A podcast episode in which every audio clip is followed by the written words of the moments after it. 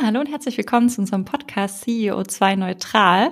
Wir, sind wie immer Nils und ich und heute ist der 31.12.2020. Wie geht's dir, Nils? Ja, mir geht's halt irgendwie ganz gut. Also ich meine, also richtig feiern ist ja nicht äh, Silvester. Hm, ich bin jetzt so ein bisschen gemischte Gefühle, aber irgendwie liegt doch ein tolles Jahr hinter uns und ja, ich freue mich halt sehr auf unsere Folge heute. Ja, ich auch. Und äh, vor allem auch aufs nächste Jahr freue ich mich sehr, wenn ich so gucke, was so ansteht. Ähm, du hast gerade schon angesprochen, es wird eine besondere Folge. Und zwar ähm, haben Nils und ich uns überlegt, dass wir ja gerne auch mal ein bisschen mehr über unsere Reise bei Fett erzählen wollen würden. Und dann haben wir uns Gedanken gemacht, ja, okay, wir können natürlich einfach zu zweit nochmal sprechen und uns irgendwie Fragen stellen und haben uns dann beide da aber da irgendwie nicht so ganz wohl mitgefühlt. Und deswegen haben wir auch heute wieder einen tollen Gast bei uns. Franziska ist nämlich da. Hallo, Franziska. Hallo, ich freue mich hier zu sein. Schön, dass du da bist. Ja, warum ist Franziska hier? Und zwar, du hast uns ja begleitet ähm, in diesem Jahr. Mhm. Und zwar auf unserer Reise, indem du mit uns Workshops gemacht hast, gerade beim Manifest unseren Handlungsfeldern geholfen hast und wir das als eine sehr, sehr schöne Zusammenarbeit mit dir empfinden und empfunden haben. Und deswegen haben wir dich jetzt einfach mal gebeten, ob du uns so ein paar Fragen stellen möchtest dieses Mal. Und ich kann aber jetzt schon mal versprechen, wir werden auch noch mal mit dir als Gast reden und dir ganz viele Fragen stellen. Aber mhm. möchtest du vielleicht noch mal zwei, drei Sätze zu dir und auch zu Tutaka verlieren?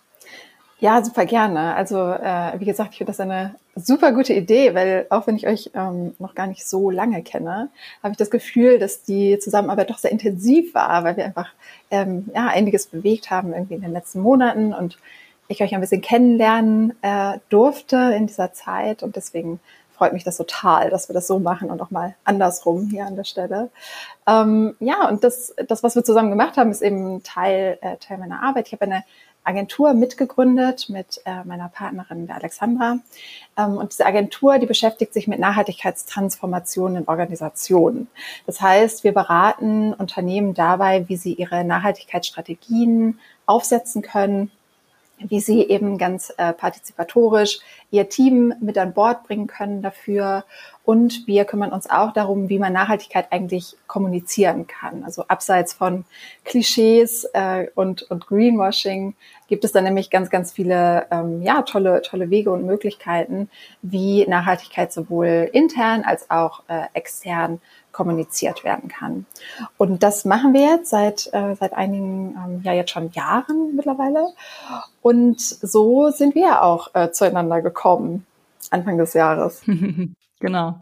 Und was ja auch spannend war bei unserer Zusammenarbeit, ne, dass sie ja komplett remote auch war und du warst ja sogar damals auch in Indien und wir haben dann ja irgendwie äh, virtuell Workshops gehalten und weiß ich nicht und äh, auch das hat eigentlich total super funktioniert. Stimmt, das ist ja irgendwie auch so das Abgefahrene, ne? dass wir uns erst einmal. Das war echt eine besondere Situation. Ja, wir haben uns erst einmal live gesehen in der ganzen Zeit. Genau, und jetzt würde ich sagen, Franziska, löcher uns mal mit deinen Fragen. Herrlich. Los geht's. Ja, ich habe mir gedacht, dass wir vielleicht mal ähm, starten, wirklich da, wo auch der der Anfang irgendwie ist. Und das ist ja so oft irgendwie bei einem Bewusstsein, ne, bei einer Bewusstseinsbildung darüber, was eigentlich alles so schief läuft auf der Welt und wie vielleicht auch so das eigene Verhalten zu all diesen Problemen beitragen kann. Und ähm, ja, wie war das bei euch? Hattet ihr vielleicht auch solche oh shit Momente? Und was waren vielleicht auch so die ersten Dinge, die ihr damals ja dann wahrscheinlich noch so in eurem privaten Umfeld angegangen seid? Ja, spannende Frage. Also wenn ich halt auch daran denke, wie ich aufgewachsen bin, ne? ich komme aus Ulm, aus einem schwäbischen Haushalt und ähm, irgendwie wurden mir ja schon ganz, ganz viele Dinge irgendwie vorgelebt, die ich auch übernommen habe. Also es war einfach selbstverständlich, dass wir mit äh, einem Jutebeutel oder einem Korb einkaufen gehen, dass wir bewusst einkaufen, dass nichts verschwendet wird. Ähm, das sind ja auch so urschwäbische irgendwie Moralvorstellungen, ähm, die dahinter liegen, die aber ja helfen und ähm, so übernimmt man ja die Sachen irgendwie. Und das heißt, ich versuche das einfach immer weiter zu treiben, jetzt auch privat, also Ökostrom zu beziehen, mein Geld nachhaltig anzulegen. Ich versuche auf Fleisch zu verzichten, das klappt nicht ganz so gut.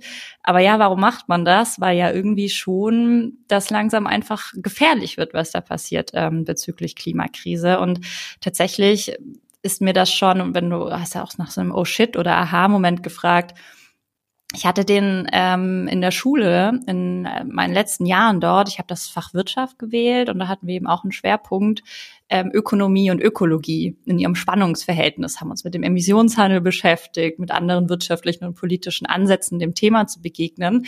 Und es war eigentlich immer die Konsequenz oder die Quintessenz am Ende. Naja, das war jetzt gut gemeint, aber halt nicht wirksam oder schlecht gemacht oder irgendwie bringt es alles nichts. Und das hat mich maßgeblich in meinen Entscheidungen beeinflusst. Also was Studium angeht, was Arbeitgeber angeht und dann natürlich aber auch im persönlichen, politischen Umfeld. Weil ich das immer so absurd fand, dass eigentlich jeder ja weiß, worauf wir da zulaufen und dass das gefährlich ist, aber gefühlt da nicht die Energie ist, um was zu machen. Und mhm. ja, genau, vielleicht ganz kurz noch, ich habe dann eben angefangen, Umweltwissenschaften zu studieren, habe das relativ schnell wieder abgebrochen, weil da irgendwie total viel Chemie vorkam und ich Chemie irgendwie noch nie so richtig leiden konnte. Das war so ein kleiner Fehlgriff. Und ähm, bin dann ähm, in die Wirtschaftswissenschaften gegangen und habe mich speziell für die Universität Hohenheim entschieden, weil man da den Schwerpunkt Sustainability wählen konnte. Und ähm, bin immer noch froh, den Weg so gegangen zu sein und ähm, ja, jetzt wird mich natürlich mal noch die Antwort von Nils interessieren auf die Frage. Ja, dieses Thema Nachhaltigkeit ähm, ist in meiner Welt so ein bisschen zweigeteilt. Ne? Da hilft mir immer so ein bisschen die Einordnung. Ähm, sind so für mich zwei wesentliche Aspekte. Einmal ist das Thema sozial und das Thema ökologisch. Ne? Auch wenn man zum Beispiel auf die äh, Sustainable Development Goals der Vereinten Nationen schaut, geht es ja auch dort um soziale und ökologische Aspekte. Sozial ist ja zum Beispiel Ziel 5, Geschlechtergleichheit oder 10, äh, weniger Ungleichheiten. Ökologisch zum Beispiel Ziel 12, nachhaltiger Konsum und Produktion oder 13, Maßnahmen zum Klimaschutz.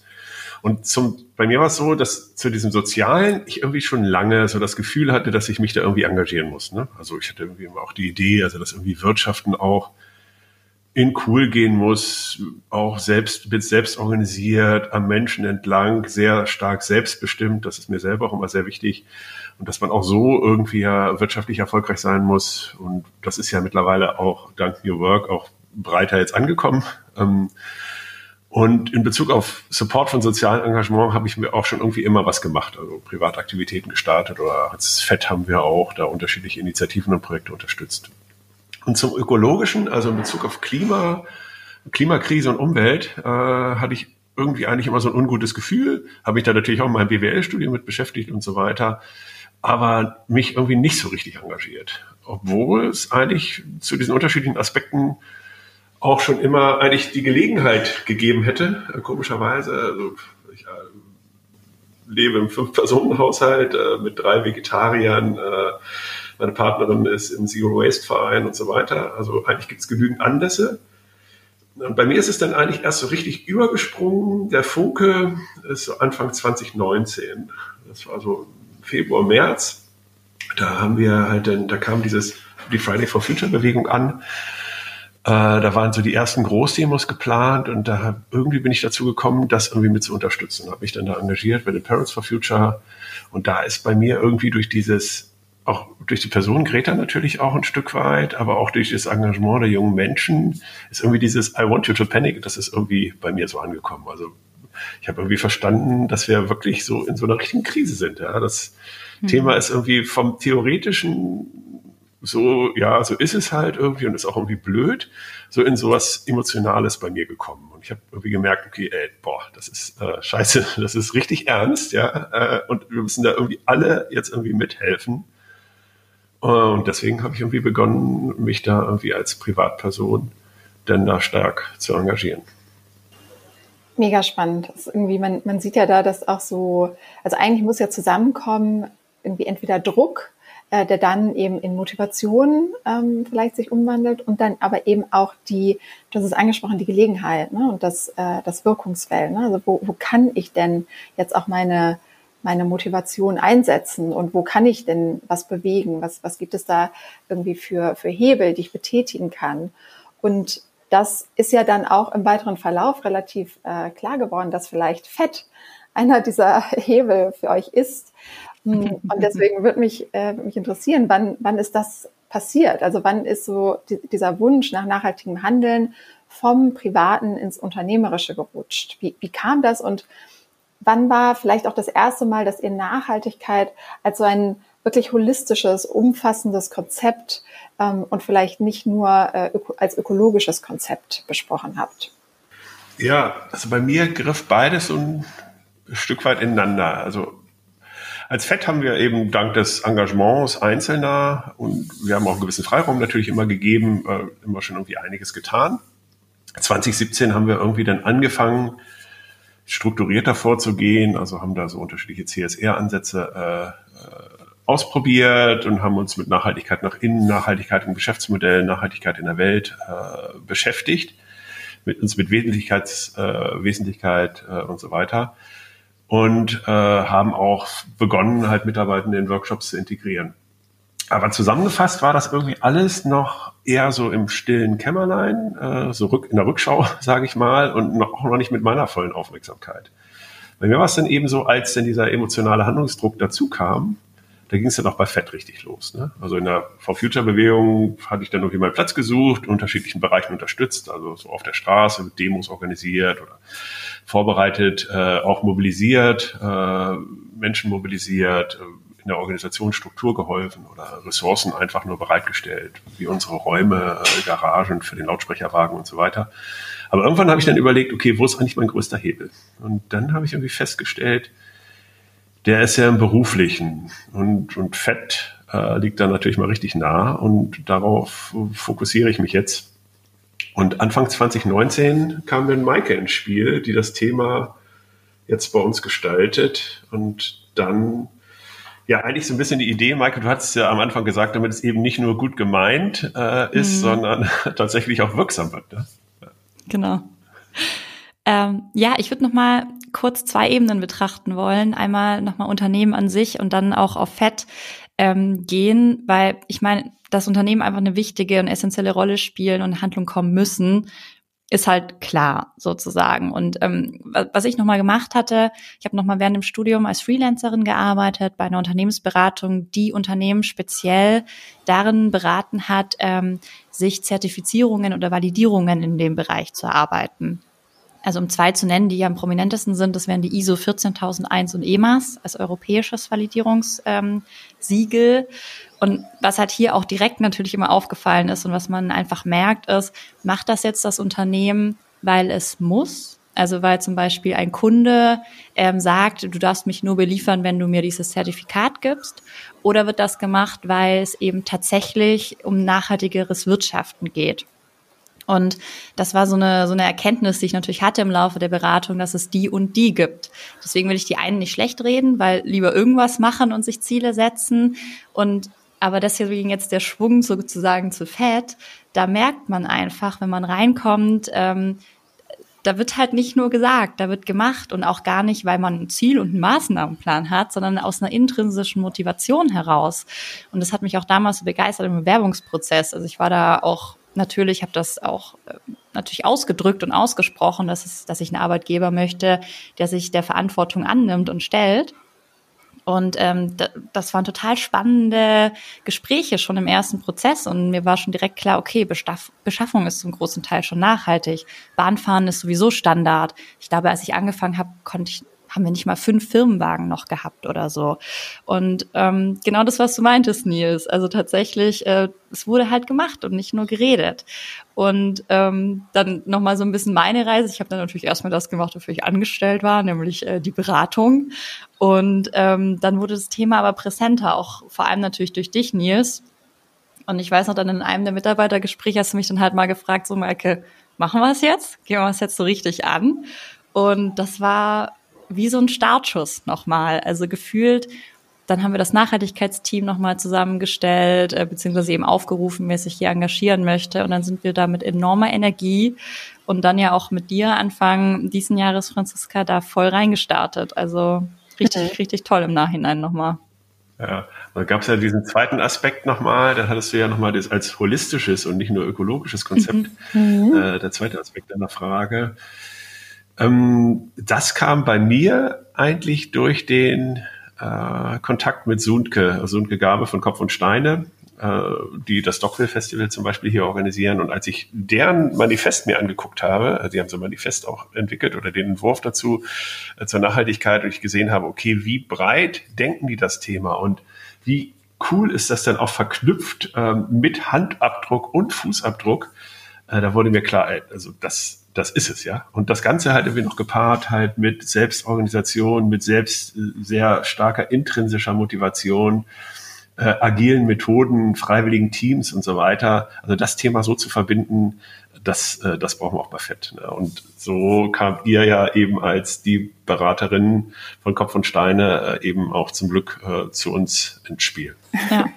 Ja, und ich finde auch, ähm, gerade dieser holistische Ansatz ist aus mehreren Gesichtspunkten einfach ein toller Ansatz. Also Jetzt, wenn ich wieder auf Fett gucke, passt er auch einfach zu uns. Also wir haben eben Werte wie Eigenverantwortung, die halten wir hoch und die leben wir. Und es ist uns Fettis halt eben auch erlaubt, das hat Nils ja auch schon mal angedeutet, dass wir uns neben der Beratung oder anderen Kerntätigkeiten auch unsere Zeit in interne Gruppen investieren dürfen, die die Firma nach vorne bringen. Und da war der Ansatz mit Handlungsfeldern einfach total passend. Ähm, aber auch unabhängig von uns ähm, würde ich immer einen partizipativen Ansatz jedem Unternehmen auch mit starrer, starreren Strukturen empfehlen, weil hier wieder das Thema, also wenn ich Nachhaltigkeit ernst nehmen möchte, dann, dann braucht es die MitarbeiterInnen und das richtige Mindset, um überhaupt all die Chancen und Verbesserungen zu erkennen, die da, die da liegen, weil das Großartige an Partizipation ist ja, dass dann wirklich in den Prozessen und Strukturen der Firma gedacht wird und das ist ja dann der Kern und wenn die MitarbeiterInnen das verstehen und merken, hey, hier habe ich einen Hebel, dann entsteht ja total Kraft. Und ähm, ich kann selbstwirksam werden. Und wenn ich jetzt hier wieder auch auf mich gucke, also das führt natürlich dazu, dass ich mich auch mit Fett total identifizieren kann und mich hier wohlfühle und einfach merke, dass, ähm, dass ich hier einen Hebel habe in meine Arbeit, mich und aber auch natürlich die Firma nach vorne bringt und ähm, ich auch Impulse mit ins Private nehmen kann. Und das ist einfach cool und ähm, ich glaube, das ist ein Ansatz, äh, in dem so viel Kraft steckt, wenn man da die MitarbeiterInnen gut mitnimmt.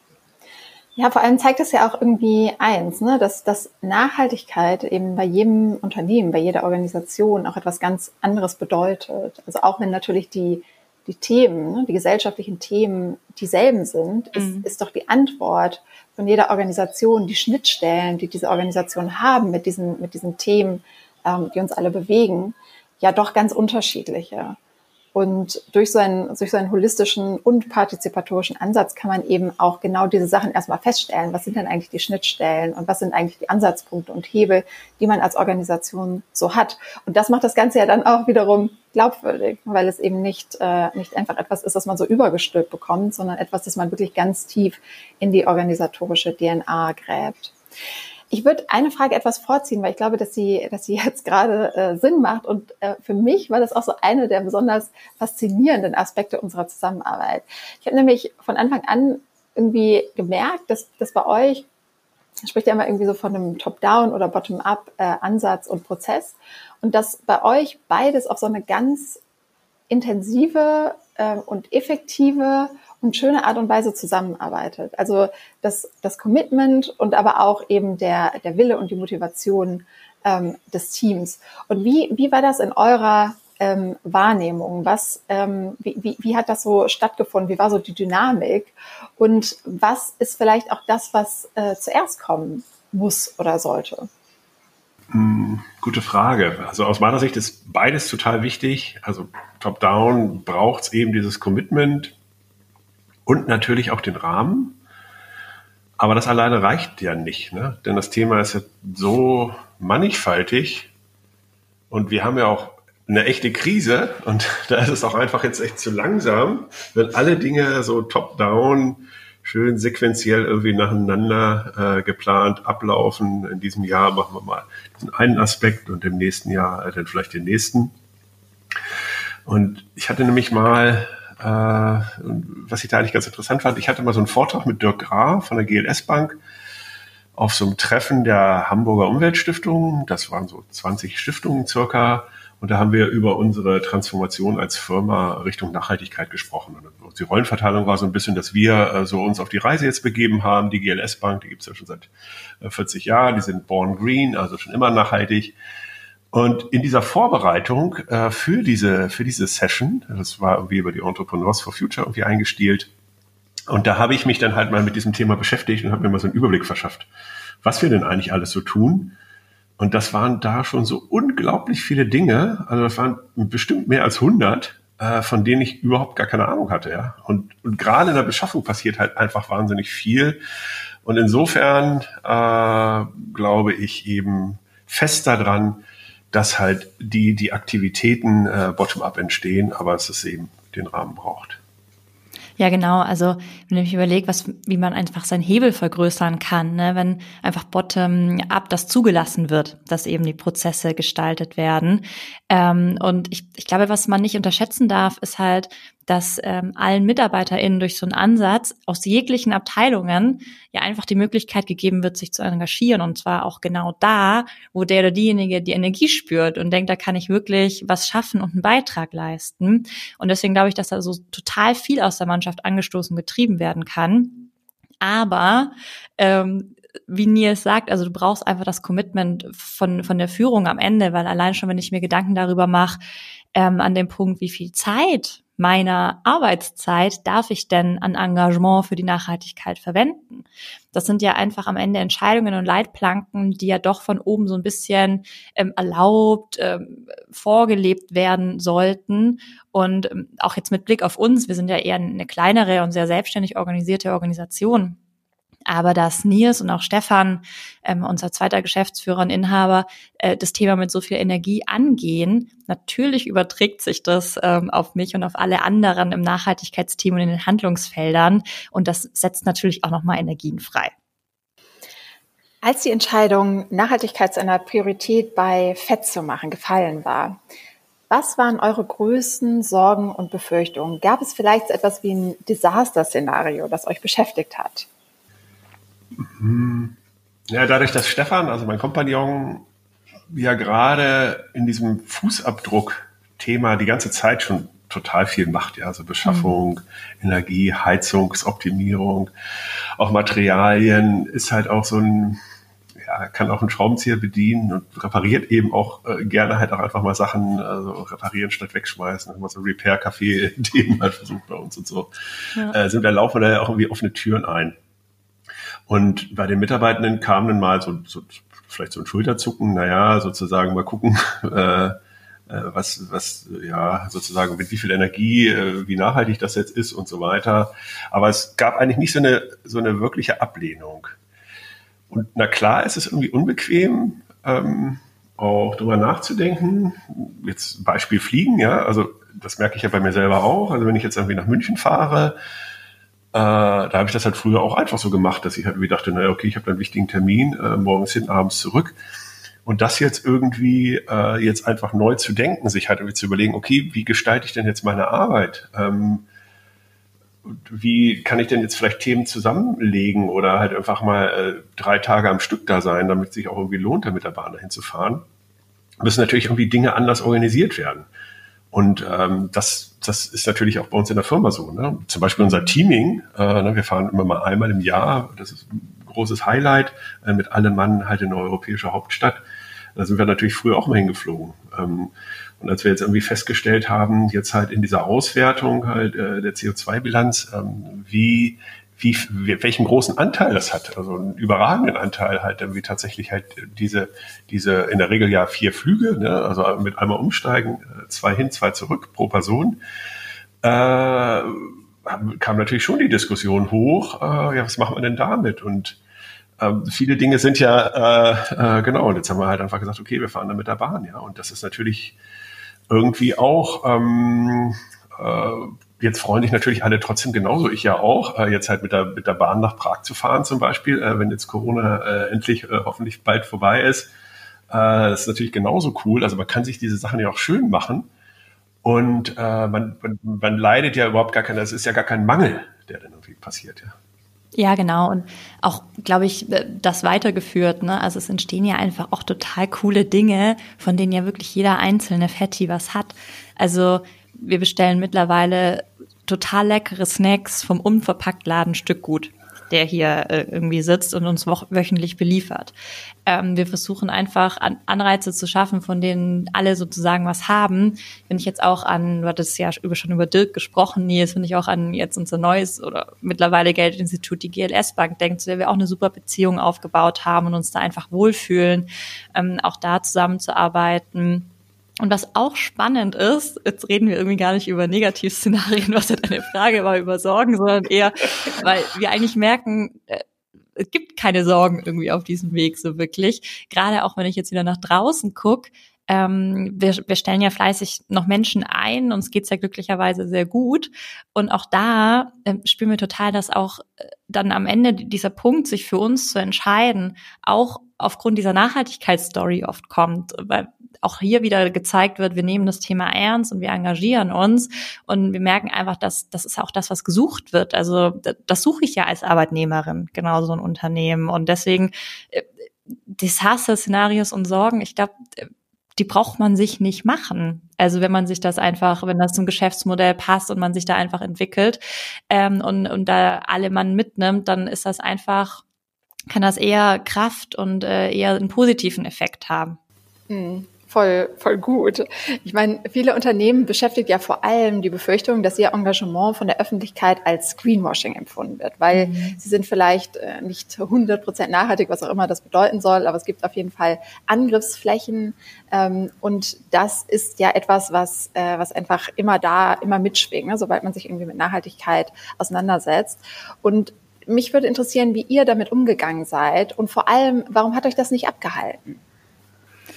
Ja, Na, also, also wir Frage. haben da, äh, wir haben da eigentlich ein ganz gutes Korrektiv. Also das ist in der Tat, du hast völlig recht, äh, Franziska, das ist halt auch äh, ernst zu nehmen und das ist auch eine wirkliche Sorge und das ist halt auch was, ähm, was uns umtreibt und was jetzt im Besonderen auch Stefan, also mein Mitgeschäftsführer, äh, dem das halt sehr wichtig ist, ähm, weil das genau, also das also, also wir, wir versuchen dem halt zu begegnen, indem wir eigentlich äh, eher weniger erzählen und eher weniger nach draußen gehen und auch lange halt ja gar nicht nach draußen gegangen sind ähm, und versuchen einfach erstmal Dinge zu tun. Und Stefan fragt auch immer sehr kritisch rein, äh, wie belastbar halt diese Themen sind. Und, äh, und es hilft natürlich auch, wenn man halt dann irgendwie äh, sich halt tatsächlich ja, versucht halt dann irgendwie auch zu zertifizieren und so weiter. Also eben auch diese Sachen halt tatsächlich auszureichen, auszurechnen äh, und da halt irgendwie auch eine Transparenz schafft. Genau, und vielleicht noch ergänzend, also ich glaube, wir, wir, versuchen das ja auch schon äh, durch die Wörter, die wir benutzen. Also wir sind auf der Reise. Wir behaupten überhaupt nicht, dass wir nachhaltig sind, dass wir ein nachhaltiges Unternehmen sind, aber wir haben uns eben, wir versuchen uns der Verantwortung anzunehmen, dass wir uns dahin begeben sollten und auch zügig dahin begeben sollten, aufgrund der Krise, die uns bevorsteht, aufgrund der, der, der Klimadramatik, die herrscht.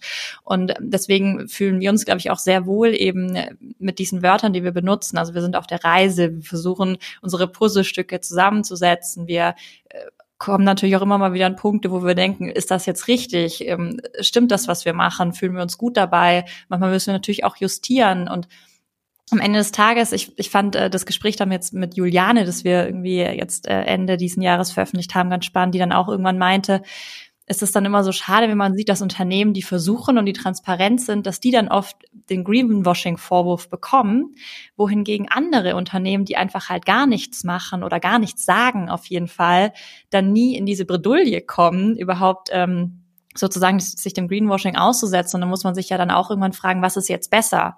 Also es ist auch eigentlich löblich, wenn einfach Unternehmen nach draußen gehen, versuchen Transparenz zu zeigen und sich auf den Weg zu machen. Und natürlich ist hier niemand perfekt.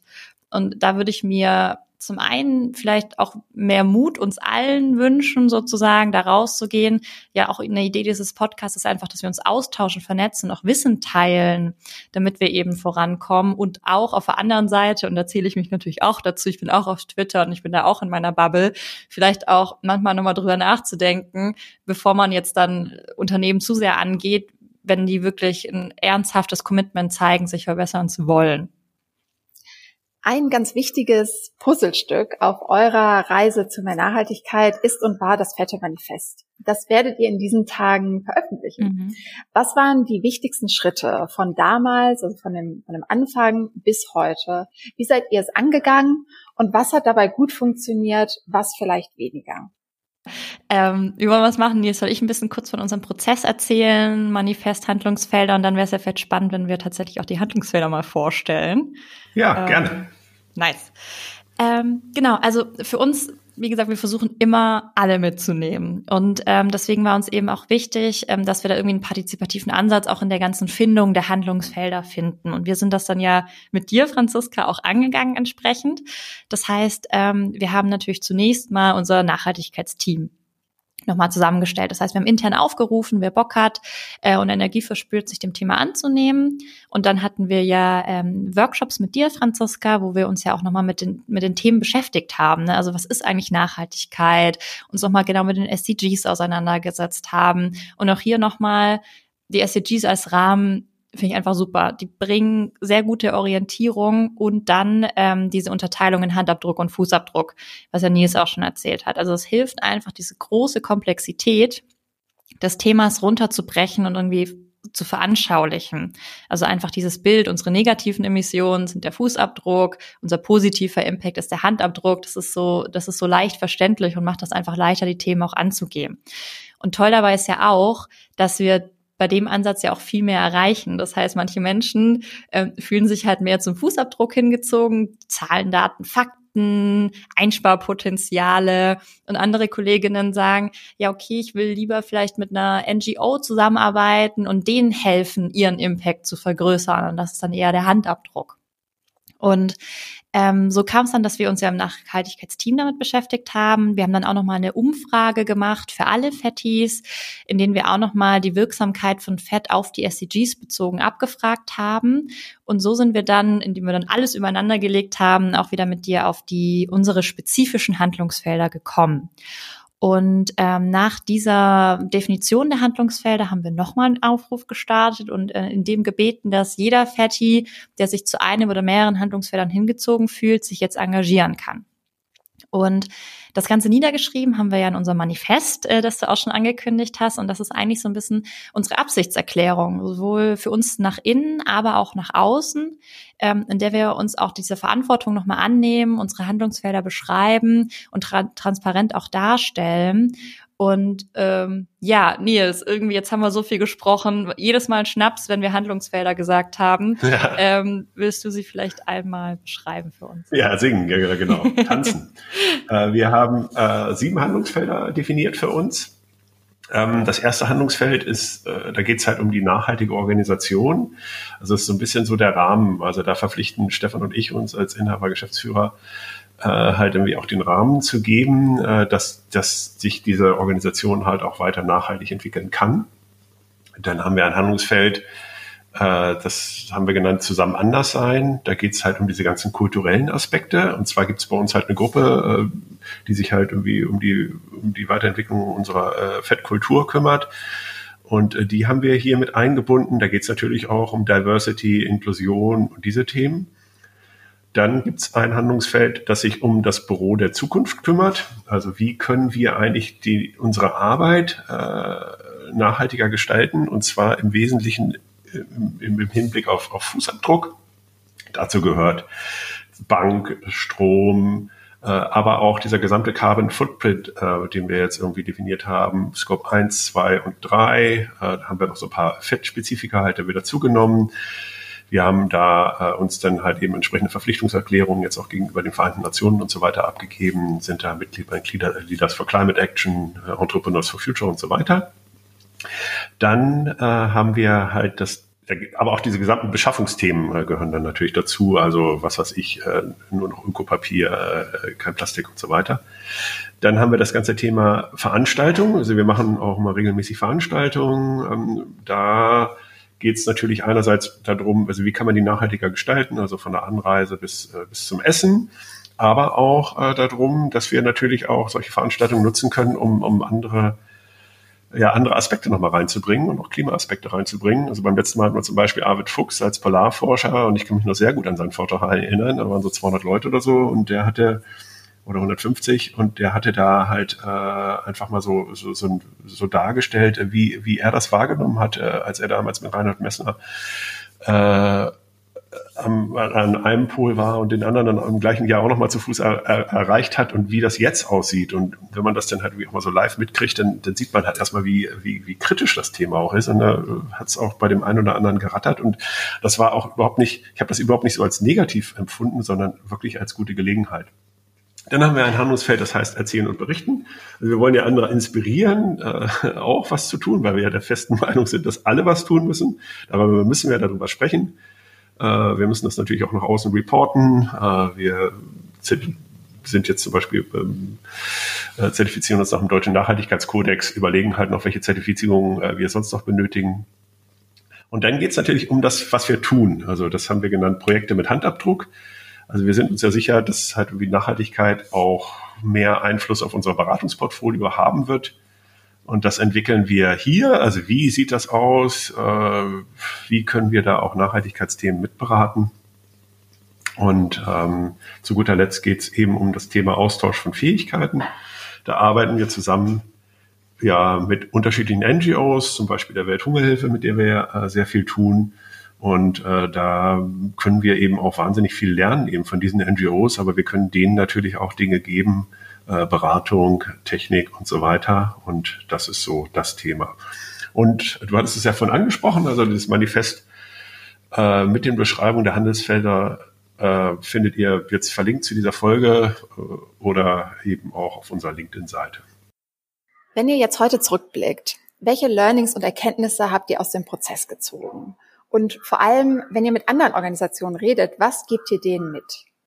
Mhm. Ja, so ein paar hatten wir ja schon genannt. Ne? Also Transparenz ist super wichtig. Äh, wirklich äh, versuchen, wirklich möglichst transparent zu sein, weil einen das natürlich äh, auch nicht so angreifbar macht.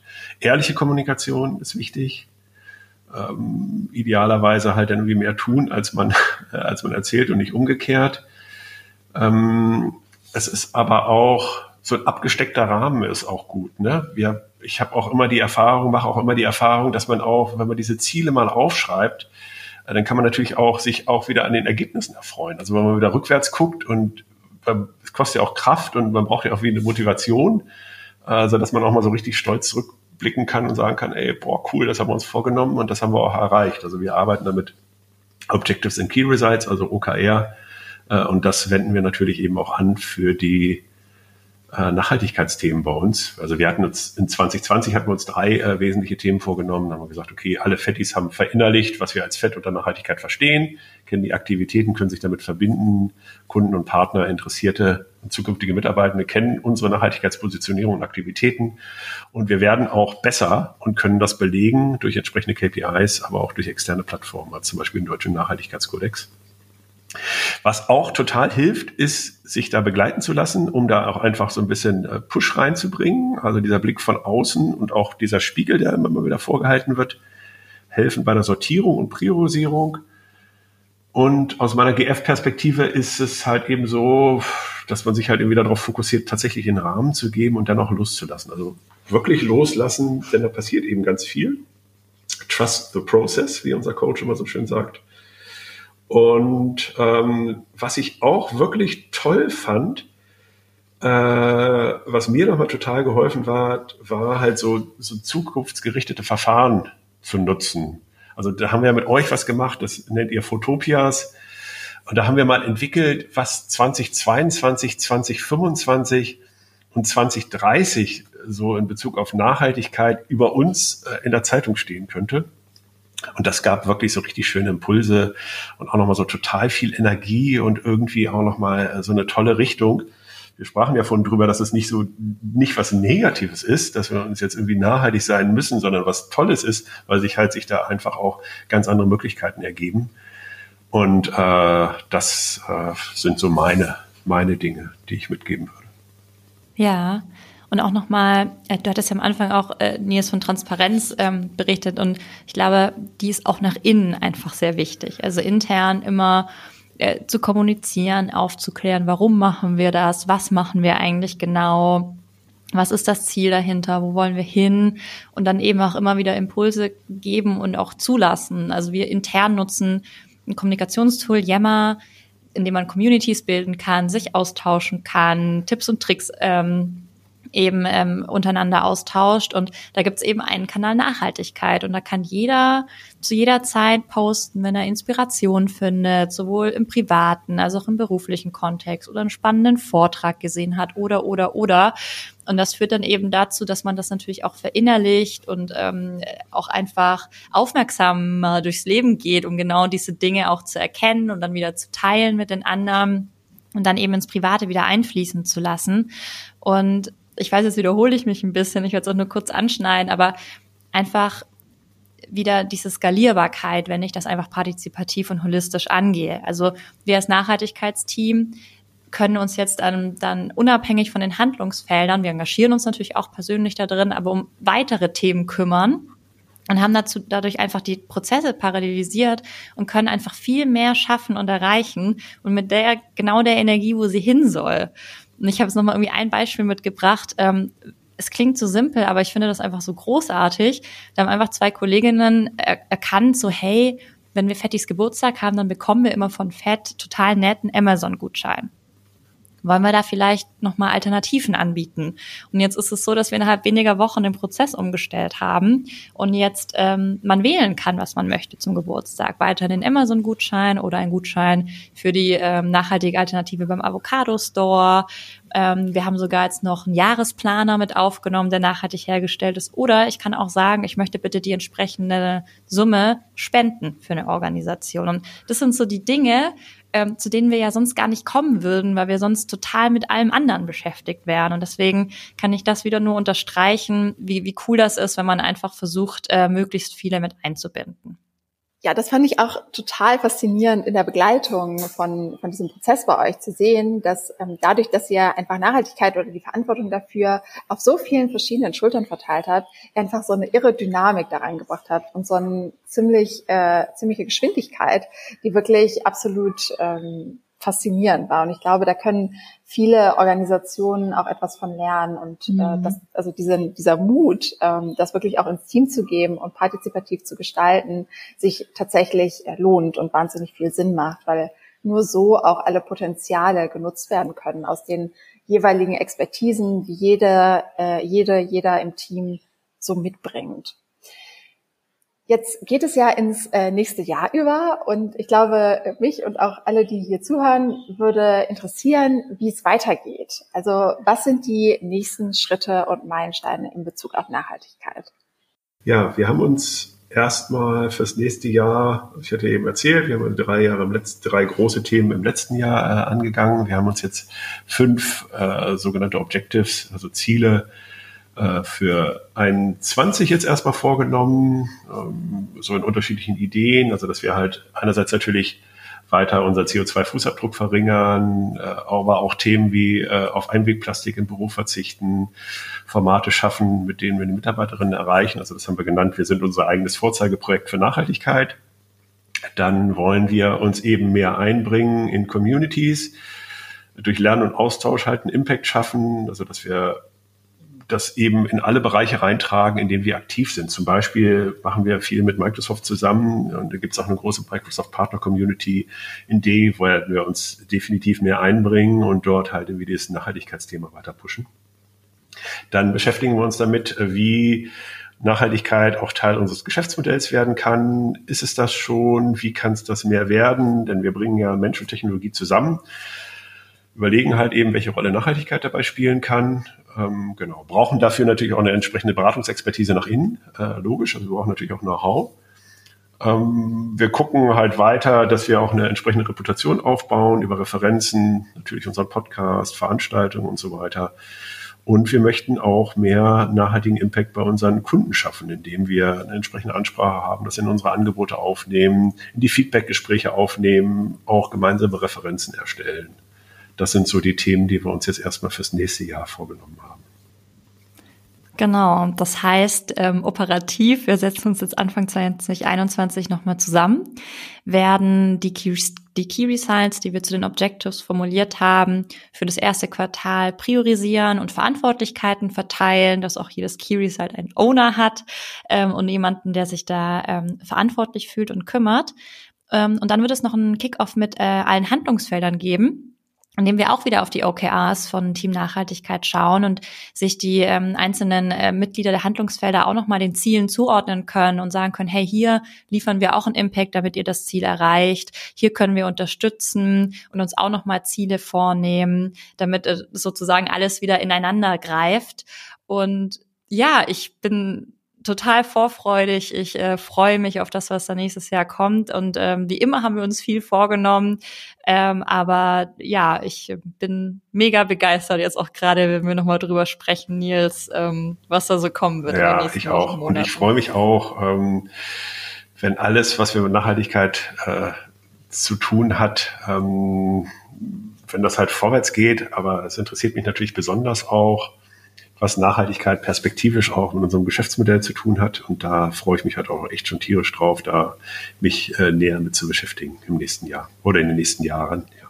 Das klingt doch nach einer spannenden weiteren Reise bei FED mit dem Thema Nachhaltigkeit, auf der bestimmt noch äh, einiges kommt und ähm, uns einiges, einiges erwartet. Mir hat es auf jeden Fall irre viel Spaß gemacht, heute nochmal mit euch zurückzuschauen auf den Prozess und die einzelnen Schritte nochmal genau zu beleuchten und auch nochmal zu sehen, wie eigentlich eure Wahrnehmung äh, von diesem Prozess war. Mhm. Ähm, ja, ich, äh, es hat super viel Spaß gemacht. Danke, dass du dir die Zeit genommen hast. Ähm, ja, wie angekündigt, genau. Also wenn wir diese Folge veröffentlichen, findet ihr einen Link. Da könnt ihr draufgehen, dann könnt ihr unser Manifest anschauen. Lasst uns gerne bei LinkedIn auch Feedback zukommen. Wir, ich bin total aufgeregt, äh, weil ich jetzt weiß, dass wenn ihr das hört sozusagen, dass ihr das dann angucken könnt und hoffentlich tut im Nachhinein. Ähm, Nils, Franziska, ich wünsche euch einen guten Rutsch und ähm, bedanke mich für eure Zeit mal wieder, Nils. Danke dir, dass wir das hier machen können, dass du das alles ermöglicht und ähm, ich bin total happy. Ja, ich wünsche euch auch einen ganz tollen Rutsch. Das wünsche ich euch auch. Ja, super. Vielen Dank auch von meiner Seite. Äh, ich freue mich halt tierisch auf die Zusammenarbeit im nächsten Jahr und, äh, und das hat mir auch echt Spaß gemacht, diese Folge nochmal, äh, weil ich dann irgendwie auch nochmal gesehen habe, okay, was haben wir tatsächlich erreicht und auch dieser Rückblick ist ja immer wichtig. Man denkt ja immer so nach vorne, oh, das könnte man mhm. noch, das, das könnte man noch, aber es hilft auch immer mal wieder innezuhalten, mal zu gucken, okay, oh, ein Stück sind wir auch schon gegangen. Das ist auch echt cool. Total. Tschüss, ihr beiden. Tschüss. Danke. Tschüss.